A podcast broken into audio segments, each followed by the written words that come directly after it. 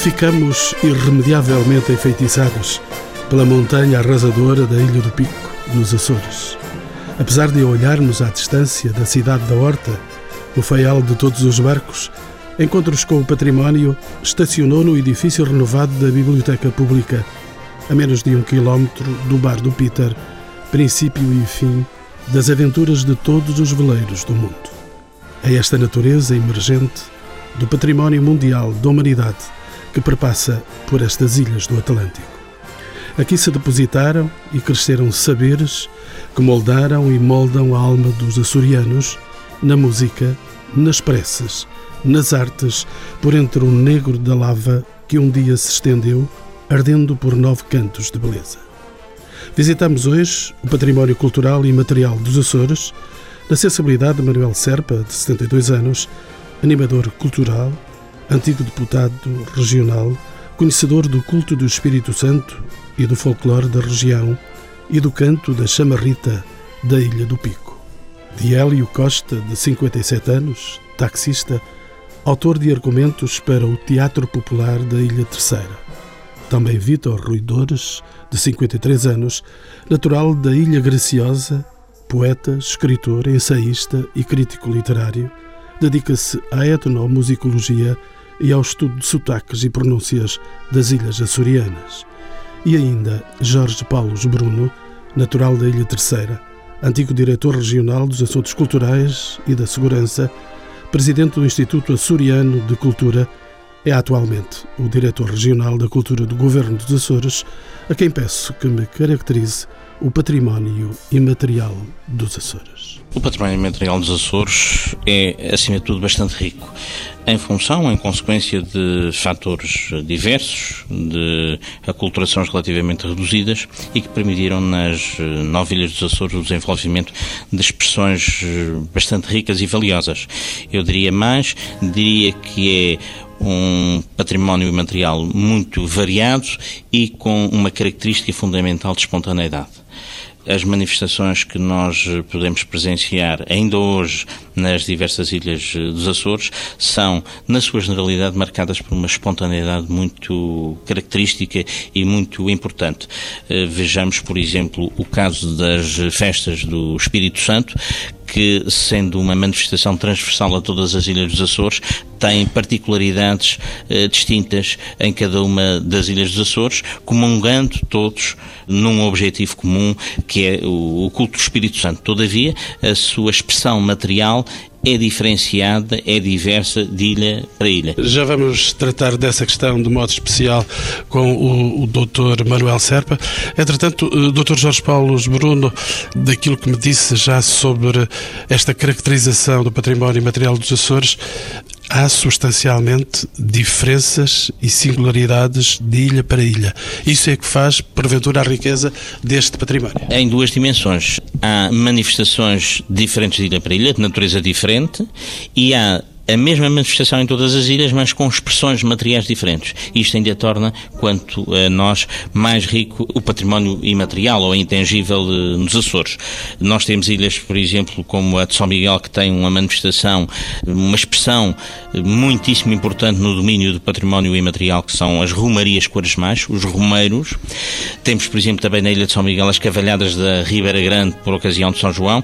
São essencialmente manifestações dessa ilha, pese embora já eh, no caso das Romarias Quaresmais já começarem outras ilhas a praticá-las, mas eh, elas são essencialmente dessa ilha. Por outro lado, temos manifestações que são transversais a todas as ilhas. Daí há pouco o exemplo do Espírito Santo, poderei dar, por exemplo, a vivência do Carnaval, que tendo uma incidência especial na Ilha Terceira, há outras ilhas que também que o vivem e que têm manifestações culturais a seu modo. Havendo aqui muito mar, eh, muito oceano, não é o mar nem o oceano que fazem fronteiras com as ilhas no que respeita à, à cultura imaterial. Não traz-nos uma diversidade, mas há de facto uma unidade creio que através do, das expressões de património imaterial nos Açores se pode entender a unidade açoriana.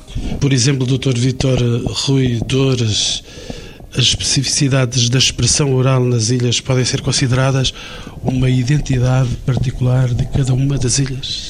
Sem dúvida, porque nós nos Açores, devido ao isolamento geográfico, mantivemos o português mais arcaico, mais antigo que para cá veio, nas nós das eh, descobertas, e cá se manteve. Um, e hoje mantém a sua expressão mais genuína, mais arcaica. Eu tenho aqui... O que é que o fez manter assim? Foi a água que se estendeu? Foi o céu que cobriu as ilhas? Foi o isolamento, foi o isolamento. E vou dar um exemplo. Nós, os açorianos, com exceção do falante fealense, nós, açorianos, não utilizamos os ditongos nasais. Nós não dizemos corações corações, calções blusões. Dizemos corações, calções blusões porque isto é uma estrutura arcaica. E eu tenho aqui três ou quatro exemplos que posso dar de expressões arcaicas que o nosso povo utiliza, que estão em Gil Vicente e que o nosso povo ainda hoje utiliza. Por exemplo, estar mal maridada, ela está mal maridada, significa não é estar mal casada, é, estar mal, é uma mulher mal amada. Por exemplo, ele, ele está a rever, rever é no sentido de estar a suar ele está aborrecido ou ela está aborrecida, não no sentido de estar chateado, mas no sentido arcaico, aborrecido no sentido de estar adoentado. E ele anda no retoço, na terceira disto, anda na retoiçada, no retoço, está em Gil Vicente, quer dizer, anda no bem bom, não é? Portanto, há uma série de expressões que nós. Ah, e dizemos pica-porte em vez de maçaneta, para nós uma fal... o sótão é falsa, um major é um penico e um coelho é um espertalhote. Olha, na minha ilha, grão de bico é o ervanço, Ministra é uma mesinha de cabeceira, eh, uma gueixa é uma bezerra, no Japão é outra coisa. Nas flores, uma gaivota, ainda se diz passaroco, que é uma expressão muito antiga. E o meu amigo, se for a Camões, ele tem lá um verso nos Lusíadas que fala na turba canora e belicosa. Da palavra belicoso, Ainda há bem pouco tempo ouvi dizer-se de um certo político que era um homem belicoso. Desse adjetivo belicoso ficou aqui nos Açores o substantivo de belica, que está no, no dicionário como sendo membro viril do menino. E deste senhor que é poeta, escritor, ensaísta, crítico literário e etnomusicólogo, ainda haveremos de falar com ele durante este programa para colocarmos o respeito no devido local Dr. Manuel Serpa, o culto do Espírito Santo é uma das expressões culturais dos Açores mais conhecidas fora das ilhas. Em que é que consiste de facto o culto popular ao Divino Espírito Santo? Bom, eu, eu quero retificar, não é conhecido fora das ilhas, é nas ilhas em primeiro lugar.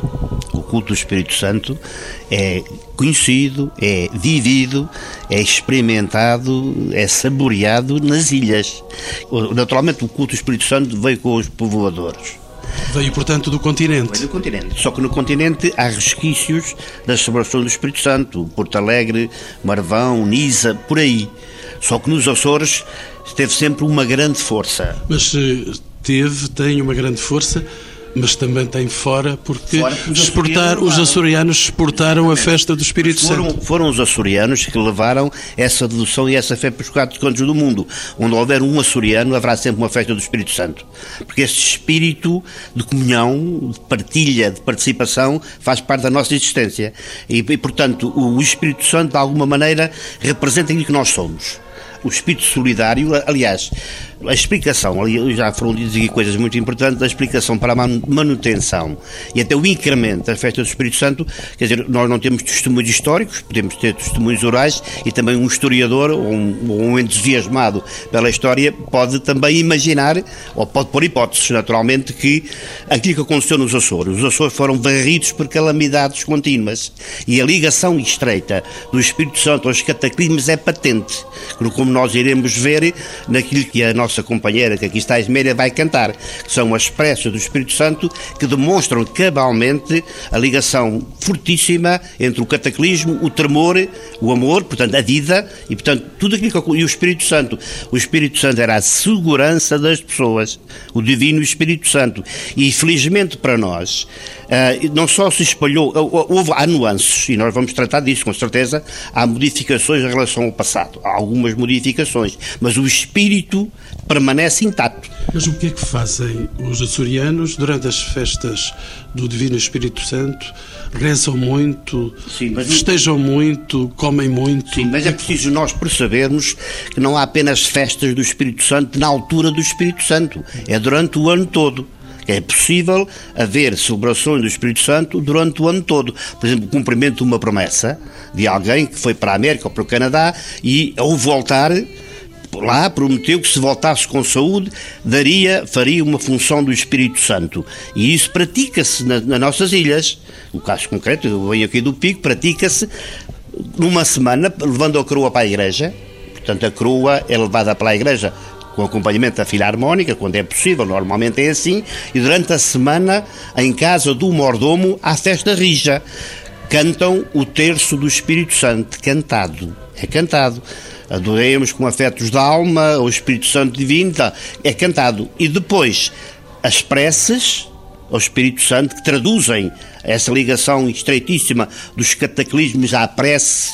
Depois também a partilha, há, há bolo, há pão, massa de cevada para todos e depois prepara-se o grande dia em que o mordomo é coroado e, sobretudo, há pequenas particularidades que eu queria deixar aqui que são de facto extraordinárias. O convite que o mordomo ou o faz traduz-se assim: eu, ele vai à minha casa e diz assim: eu gostaria que me acompanhasse no dia em que eu levanto o Senhor Espírito Santo.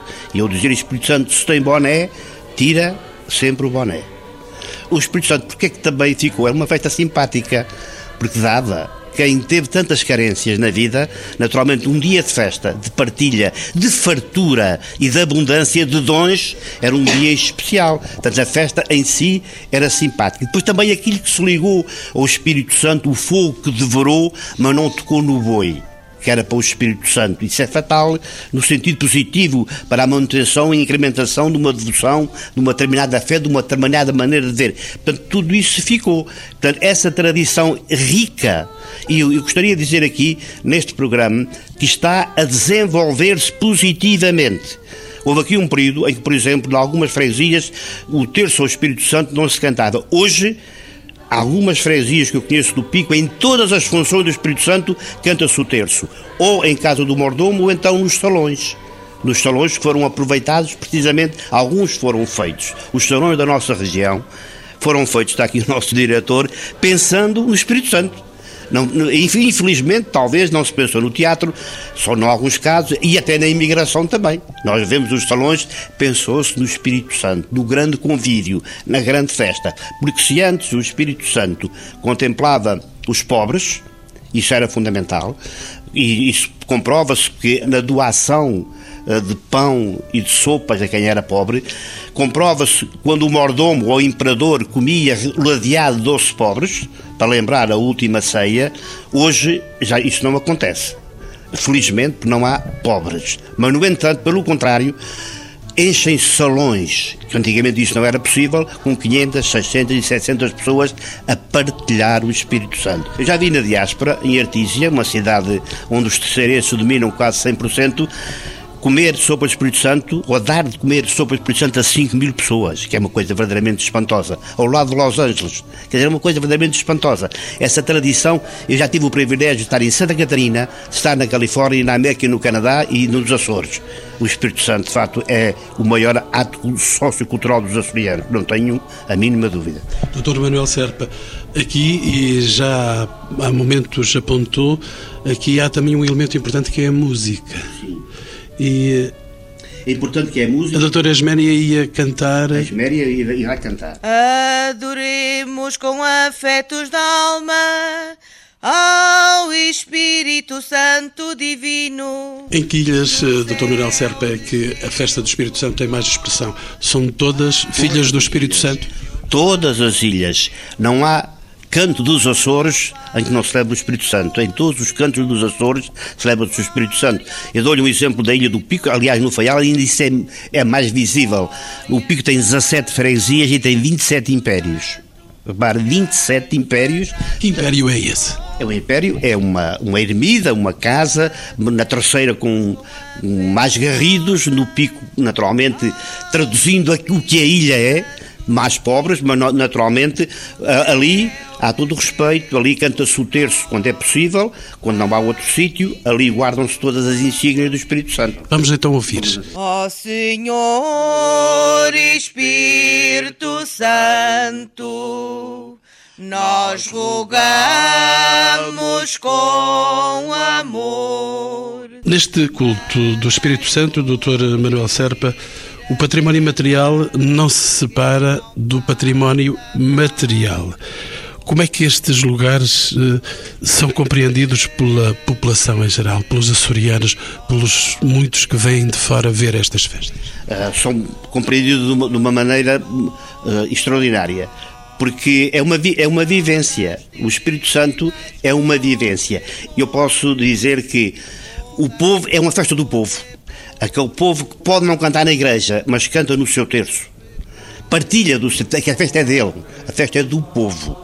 Já vi homens e mulheres, sobretudo homens, que nunca cantaram numa igreja, mas no terço do Espírito Santo cantam com toda a força, deixe passar a expressão. Porquê? Porque é a sua festa. E, portanto, a parte material, ou a expressão material do Espírito Santo, reflete aquilo que as pessoas sentem: a doação, a abundância, a confraternização e a partilha, a alegria e a satisfação de viver.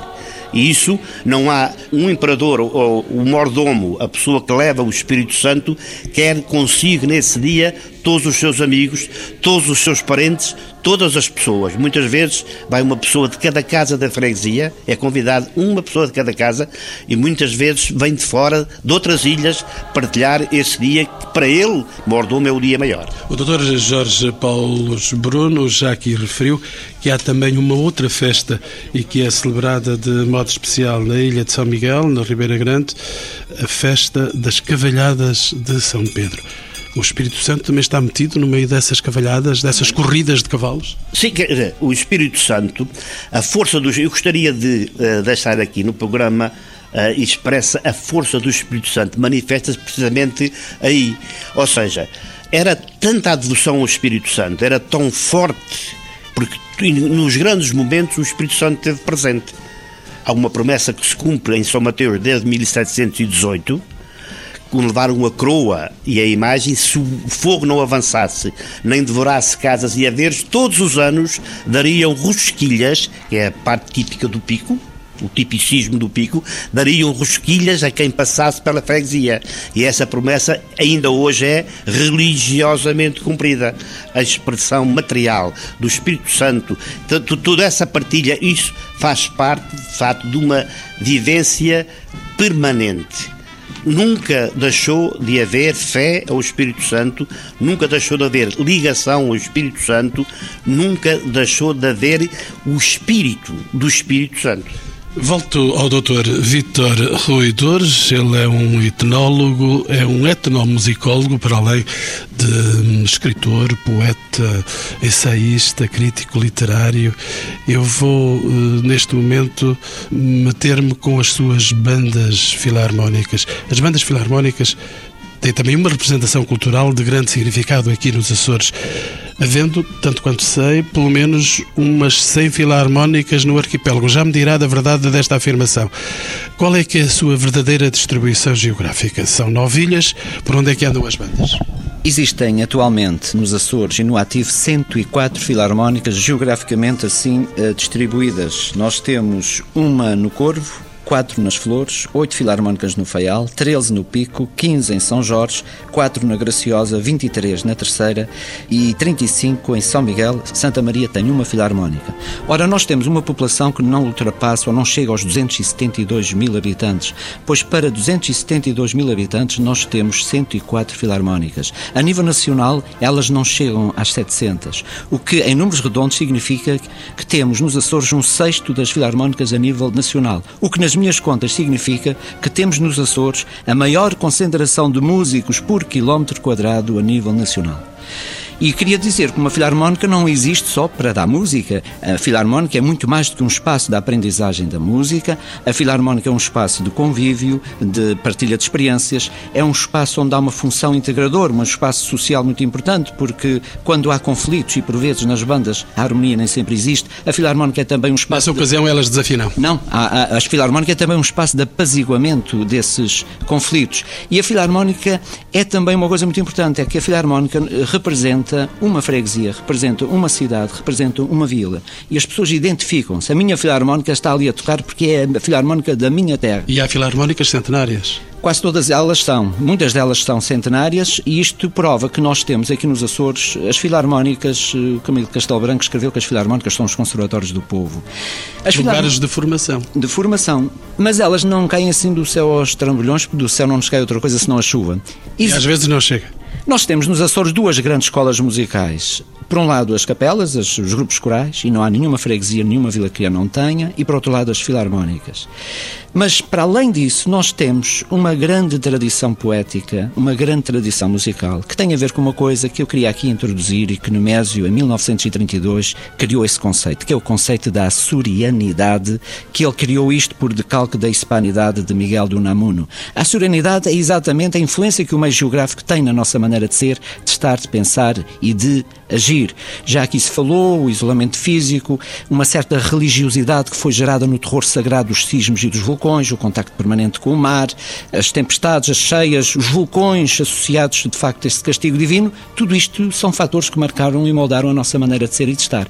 Nós, no século XVI, chegam até nós o melhor que a Renascença nos deu. As cantigas de amigo, as cantigas de chegar e mal dizer, os cantares de gesta medievais, a poesia trovadoresca que hoje está plasmada no nosso cancioneiro, que é riquíssimo. Está plasmada, por exemplo, no nosso teatro popular que temos nós temos nos Açores a maior manifestação de teatro popular de Portugal. E toda esta riqueza poética e musical que está atrás de nós é que faz com que existam estas 104 filarmónicas.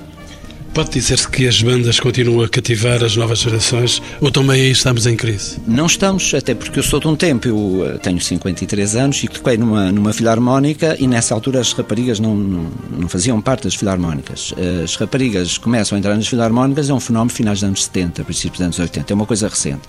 Mas eu sou de um tempo em que se ia para os grupos folclóricos para namorar, para estar com outro, para tocar, neste caso, na outra.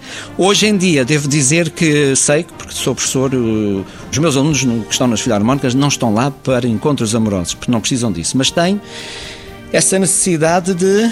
Porque há um outro fator que eu aqui queria introduzir, que são os clãs familiares. Cada filarmónica tem os seus clãs familiares, que são o núcleo duro, por assim dizer, de cada filarmónica. São aquelas famílias cujo aquilo passa de geração em geração. Meu avô tocou na filarmónica, meu pai toca, eu toco, e muitas vezes na mesma filarmónica é comum ver-se pai, filho, cunhados, primos, genros, noras. Há de facto esses núcleos, eh, esses clãs familiares que dão sustento e sustentabilidade às filarmónicas e faz com que elas existam e com muita força. Senhor e onde é que tocam as bandas? Só pelas procissões fora ou por outros sítios onde a coisa tem lugar de comemoração? As bandas existem desde o tempo lá das infantarias e elas têm um, funções muito precisas. Em tom marcial, elas tocavam para acompanhar o rei. Em tom processional, para as procissões. Hoje em dia, as, as nossas bandas, uh, naturalmente, que tocam no, nos arraiais, nos festejos, que duram todo o ano, mas com especial incidência também nas festas dos nossos padroeiros, do Espírito Santo, mas tocam também, muitas das nossas filarmónicas tocam em concertos, porque nós eh, somos um povo muito festivo e muito festeiro e o que não nos faltam para isso são festas, e portanto há sempre a festa, o arraial, há sempre a festa popular onde as filarmónicas têm um peso grande. Eu queria chamar a atenção, porque não se julgue que, é claro que 104 filarmónicas, isto de facto é muita quantidade, poder-se aqui dizer se todas elas, se a qualidade rima aqui com quantidade, quantidade. Não me interessa, o que me interessa é que há 104 filarmónicas, mas eu queria chamar a atenção. É porque muitas das nossas filarmónicas não têm nada a ver com charangas, nem com as filarmónicas dos bombeiros que se vê lá fora, do outro lado do mar. Nós temos filarmónicas que tocam Mozart, que tocam Vivaldi, que tocam Rossini, e que são filarmónicas que de facto têm um nível de execução muito grande, e isso tem a ver com o facto de quem as criou pôs o, o digamos, a fasquia musical bem lá para cima e nunca se baixou essa fasquia. Daí a qualidade da execução de algumas das nossas filarmónicas. Por outro lado, há aqui um fenómeno que é mais recente, que é a existência dos conservatórios regionais, que vieram, de facto, uh, os nossos músicos passaram a tocar melhor, os nossos cantores a cantar melhor, exatamente com os conservatórios, mas também queria dizer que as próprias filarmónicas têm as suas próprias escolas e que estão a ter aqui um papel uh, muito importante.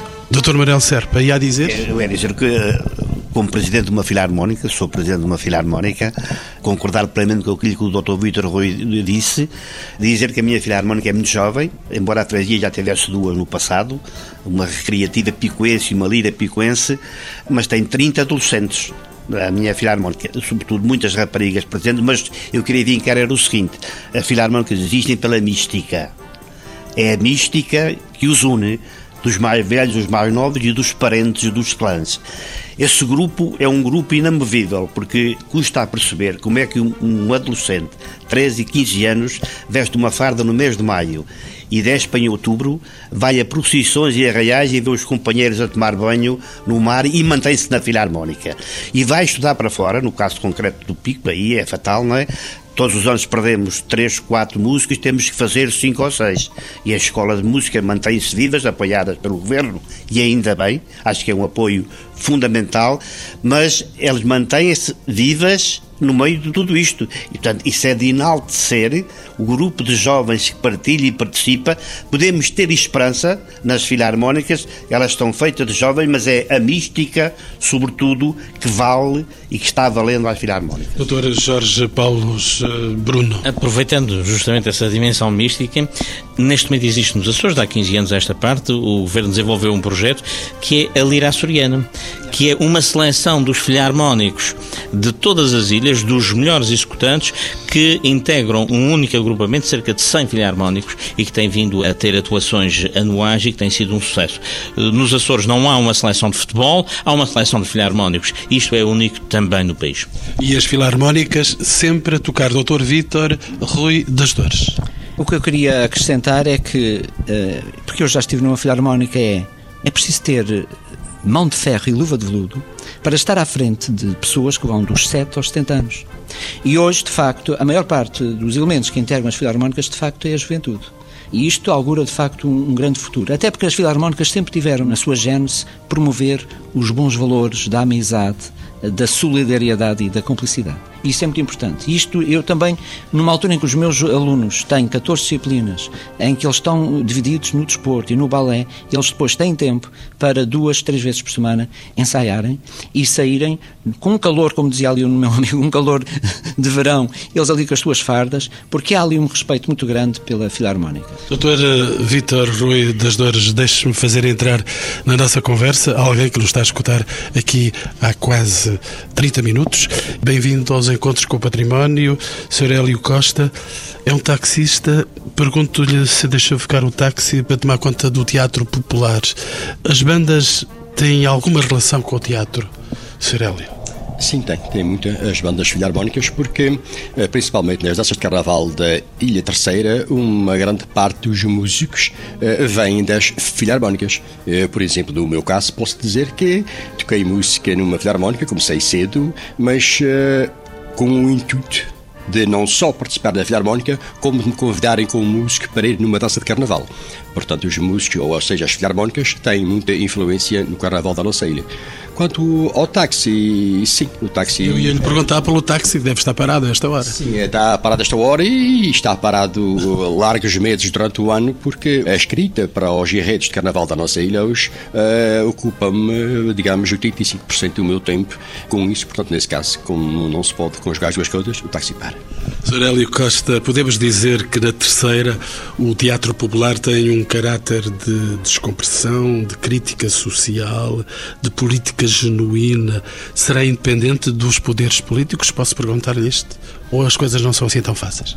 Não, é, as coisas são assim e pronto, é uma manifestação independente de poderes políticos, claro que sim. É... Agora não é? Mas todo o tempo em que os enredos das danças eram submetidos a uma censura. Portanto, o autor da letra escrevia o tema e o tema ia à Angra, na altura salvo o governo civil, havia lá alguém que lia o texto. E se tivesse algum beliscão, digamos assim, em quem não se devia, o enredo não saía. É, o quase mais recente, lembro-me, houve uma cimeira aqui na ilha, em 73, salvo erro, com o Nixon Pompidou e Marcelo Caetano, e logo no ano à frente, nas lojas, o grupo tentou fazer um assunto com essa cimeira. Foi a assessoria e não passou. Depois veio o 74, o 25 de Abril, e então daí uh, foi um rio de liberdade, onde se diz tudo, se calhar às vezes até demais, mas pronto. Uh, mas todo o tempo em que iam à censura não se podia ir muito além, não. Sareli, o que é que o levou a criar centenas de argumentos argumentos, sei que são centenas de argumentos para manifestações de teatro popular no Carnaval da Terceira. As famosas danças e os famosos bailinhos nos últimos 25 anos. Isso é muito trabalho e, e um táxi sempre barato. É muito trabalho. É, o que me levou pronto, a participar como participo no Carnaval foi que deu a impressão que a mim, como a mim, a muita gente da nossa ilha, que quando nascemos o Carnaval está no berço à nossa espera. Porque não foi assim da pergunta que me fez. Nós hoje vemos na nossa ilha idosos com 70 anos, 80 em bailinhos. A seguir vemos um bailinho com miúdos de 4 e 5 anos. É, quem, é como quem colhe uma sementeira está a lançar outra. Então eu sou, sou de uma sementeira dessas, onde com 8 anos comecei a participar nos bailinhos. Uh, participei em bailinhos durante 30 anos. Uh, com enredos de outras pessoas e em 85, por uma necessidade de grupo em que nós não tínhamos enredo, eu aventurei-me e escrevi um enredo que saísse muitíssimo bem. No segundo ano, quem é que faz o holocausto? Disse, não, não, eu fiz porque... Não, não, tu é que fazes, eu fiz. Saísse bem. E daí para a frente passei a escrever para o meu grupo, 3, 4, 5, 10, 20. E agora escrevo todos os anos para entre 40 a 50 grupos. Tanto quanto sei, o Sr. Hélio Costa não frequentou nenhum conservatório, nenhuma universidade. A música sai-lhe dos poros? Não, senhor, não frequentei nada disso. Apenas tenho a quarta classe, a antiga quarta classe é o que tenho. E isto que eu escrevo, eu digo que é um dom. É um dom porque eu tenho dois filhos que gostam de bailinhos e de danças, participam. E se eu quiser ensinar aos meus filhos o que faço, eu não sei ensinar. Isto é algo como um dom que a gente que cai, não sei de onde, não sei dizer, e pronto, que a pessoa, a partir daí, com a experiência que tem, com o gosto, com o sacrifício, leva-me a estar fechado num quarto durante o ano, quase oito meses, todos os dias, a escrever para grupos. E para escrever e para festejar no Carnaval, mesmo com estas mudanças de calendário?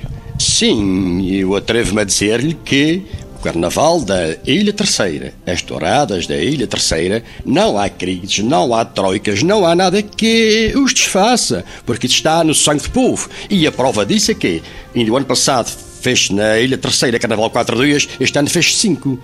É claro, sabemos que estamos em crise, as pessoas apertam a vida de forma que dê para tudo, mas Carnaval na Terceira é sagrado, porque está no sangue do povo. É uma maré cheia de cultura, de amizade, de alegria que entra pela ilha dentro e transborda para a diáspora e não só. Volto ao diretor regional da cultura, o Dr. Jorge Paulos Bruno, para lhe perguntar, Sr. Doutor, pode dizer-se que houve uma renovação do teatro popular nomeadamente com a evolução das filarmónicas e com a criação do conservatório e recordo o festival Angra Jazz estas coisas vieram mexer o tecido original dos Açores? Sim, é claro que nós neste momento damos uma atenção diferente daquela que era dada noutros tempos a essas manifestações populares. Estamos mais despertos, todos nós, para as apreciarmos. O certo é que os conservatórios e agora o ensino artístico foram fundamentais para o elevar o nível de discussão ao nível das nossas eh, das filarmónicas eh, nos Açores e ao nível do teatro popular, nomeadamente nas danças e bailinhos de, de carnaval, logicamente que uma situação dessas também se reflete, porque há uma formação de base diferente e esta formação uh, expressa-se quer nas filarmónicas, quer no teatro popular, pese embora os Açores, para além do teatro popular, também terem manifestações muito importantes ao nível já uh, de outra dimensão de teatro, já o teatro de palco, mas acima de tudo foi o ensino ter-se democratizado e ter chegado a todas as ilhas e a níveis etários mais elevados que permitiu um uma consistência muito maior ao nível dessas manifestações culturais, que nós agora as apreciamos também de outro modo. Doutor, deixe-me entrar em sua casa, eh, se me permite, perante esta diversidade cultural que ainda se encontra viva e últimas expressões eh, nesta mesa são sinais eh, vivos disso. Que política regional tem sido desenvolvida para o património imaterial? Justamente face a esta diversidade, como dizia também no início, uh, creio que, acima de tudo, e a todos nós, e não só apenas ao Governo, a primeira medida é o respeito pela espontaneidade dessas manifestações. Não as eh, tornar rígidas, não criar regulamentos que condicionem a vivência dessas próprias expressões. Ao nível da política do Governo dos Açores, nós eh, fizemos uma adaptação da Lei Nacional sobre o Património Material. Acima de tudo, esclarecemos muito bem que, em relação ao património imaterial, não há classificações, há uma inventariação, porque as classificações. Está a ser feita? É que está a ser feita. Nós estamos a desenvolver uma articulação com a Secretaria de Estado da Cultura no sentido de hum, utilizarmos o mesmo software, uma base de dados, porque acima de tudo há um primeiro momento que é um levantamento e registro e depois eventualmente uma inventariação. E justamente nessa adaptação à lei da Lei Nacional à região, nós esclarecemos muito claramente que não se pretende fazer classificações de património imaterial, porque entendemos que essas manifestações não se classificam, inventariam-se, registram-se e deixam-se decorrer a sua vivência de uma forma espontânea em linhas muito gerais. É isto que nós estamos a desenvolver com o apoio, desde logo em primeira linha, através da rede regional dos museus dos Açores, que são instrumentos que o Governo dispõe no terreno para a execução dessas políticas. Antes de encerrar o programa, e vou contar com a participação de todos os meus convidados para sabermos uh, da maior preservação e divulgação do património material nos Açores, mas não gostaria de sair aqui dos Açores sem levar uma das expressões uh, populares e fortes uh, da Ilha do Pico, creio eu, que é a chamarrita. A chamarrita, Dr. Manuel Serpa, a chamarrita é um, uh, é um fenómeno do pico é. e sem chamarrita não há pico. Sem chamarrita não há pico. Eu acho que a chamarrita representa o verdadeiro picaroto. Deixe-me só uh, fazê-la entrar aqui, estamos já a ouvi-la. Vamos ter esse prazer de, de, a deixar ainda mais algum tempo no, no programa. Mas então, chamarrita. A chamarrita é um baile popular mas não exclusivo de grupos folclóricos, o que não acontece normalmente nos Açores, não é? É um baile de toda a gente. Toda a gente baila a chamarrita. E é uma coisa fantástica que agora baila mais do que nunca. Não Ou há seja, seleção à porta, não? Não há nada, não há seleção. O, o que acontecia antigamente no Pico, o momento fundamental, social do Pico era a folga o encontro das pessoas numa casa melhor, numa loja, as pessoas juntavam-se para bailar e para cantar. E isso era uma tradição. Essa tradição manteve-se agora nos salões. Ou seja, há anúncios espalhados no pico a dizer assim: chamarritas no monte, chamarritas no Valverde, chamarritas onde as pessoas se juntam para bailar toda a noite chamarritas impressionante. Os alunos das escolas, aliás, o Vítor Ruidores sabe disso muito bem, fazem as suas festas para angariar fundos para dar um passeio no fim do ano. No Pico, não é com conjuntos, não é com chamarritas, é com instrumento de cordas e com chamarritas. Mesmo os alunos da escola, porque leva muito mais gente, vão os familiares, vão velhos e novos e toda a gente baila. É espantoso. Portanto, é um fenómeno. Mas a chamarrita em si, gostaria de dizer, é um baile interessante. Uh, nós uh, revela uma, não digo altivez, mas uma força, uma luta interior. Doutor Manuel Serpa, mas quem é que inventou isso? Quem inventou? Bom, a chamarrita, nós não sabemos, nós não sabemos bem a chamarrita se fez chamarrão, se é chama. A Rita é um baile, é um baile popular. Introduziram-lhe algumas voltas, porque nós temos feito umas recolhas. Uh, mas a chamarrita é, em relação ao imaterial que nós dissemos, revela de facto que nós estamos a fazer um trabalho interessante. Ou seja, mesmo agora, nós conseguimos manter viva uma tradição do passado, fortíssima, uma tradição do passado. E, e mantemos com, de uma maneira com gente nova quer dizer, com gente nova a bailar. Eu considero, porque nós temos, por exemplo, alguns bailes nos Açores, e até na Madeira, de uma certa subserviência que se baile inclinado. A chamarrita é altiva, digamos assim, deixe passar a expressão. A chamarrita... É do tamanho da Ilha do Pico. É do tamanho, mas, é, mas é, a chamarrita diz qualquer coisa do interior da pessoa, da força interior que a pessoa tem. Diz qualquer coisa. No mandar, no bailar, na vivência, na vitalidade, quer dizer, há qualquer coisa ali que é uma força interior.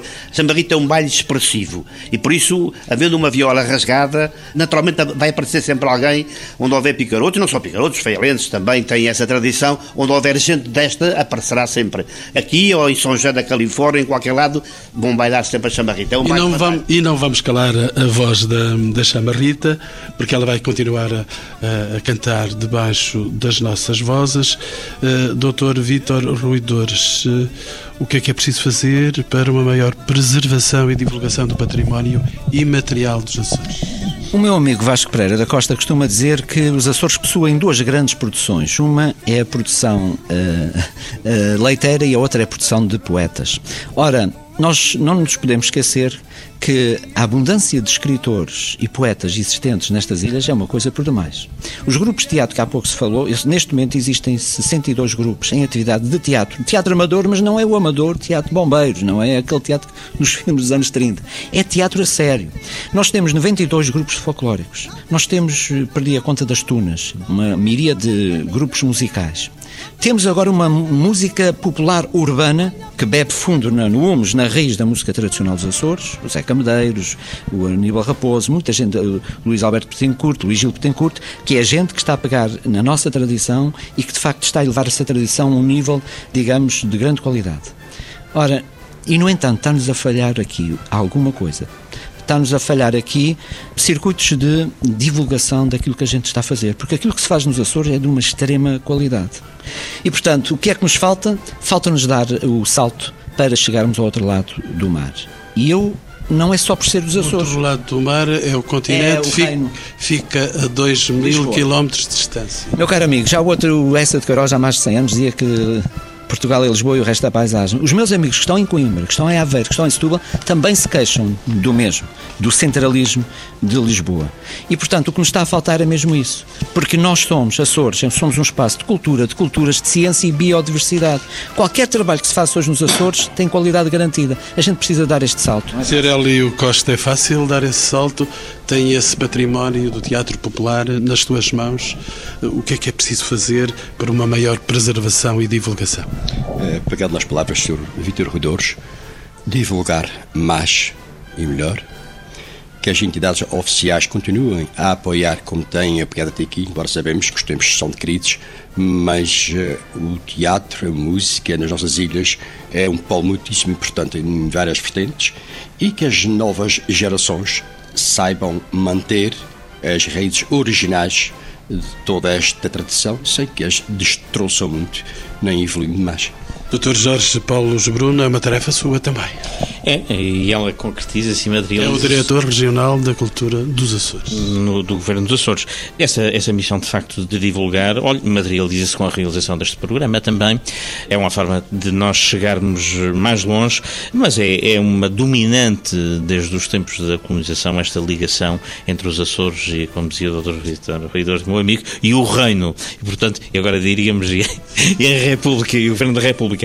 Mas, hoje em dia, com as novas eh, tecnologias de informação e comunicação nós conseguimos chegar já muito mais longe. É um objetivo que nunca estará em pleno conseguido, mas que nós no dia a dia estamos sempre a procurar encontrar formas cada vez mais eficazes de termos uma presença também no exterior. Em primeiro lugar, o que nos interessa no património imaterial é a vivência local, que ele seja genuíno e não o vamos produzir e fruir no sentido de o dar a conhecer aos outros, porque como as chamarritas aqui foram muito bem caracterizadas, elas foram criadas e são vividas é pela gente do pico. Não nos vamos preocupar em exportá-las como um produto turístico, um produto cultural açoriano para o exterior, acima de tudo vamos vivê-lo, mas naturalmente abrir as portas a quem nos quiser visitar e nos quiser conhecer. Também é muito importante, mais do que colocarmos lá fora, termos as pessoas a virem cá visitarem-nos e isto também, noutra dimensão, reflete-se ao nível da economia e do turismo. Doutor Manuel Serpa, e para lá das Chamas-Ritas. E para lá das Chamas-Ritas, eu respeito muito aquilo que disse o nosso diretor sobre a espontaneidade, mas falta-nos visibilidade. Eu creio que nós, este momento, todos os momentos de crise têm aspectos positivos. Este vai ser um aspecto positivo da nossa cultura, ou seja, em vez de importarmos e pagarmos muito dinheiro por quem vem aqui durante uma hora ou duas, nós temos na nossa terra algo de extraordinário que muitas vezes está esquecido. As nossas festas vão ter as nossas coisas. Ou seja, aquilo que nós temos, que tem muito valor, muitas vezes foi desprezado. Temos de ser sinceros, a troco de uns milhares por um grande cantor, que naturalmente que isso é importante de vez em quando, mas nós não podemos relegar. Este é o momento em que não há dinheiro para comprar, mas há oportunidade para demonstrar aquilo que nós somos e aquilo que nós temos. E é muito bom.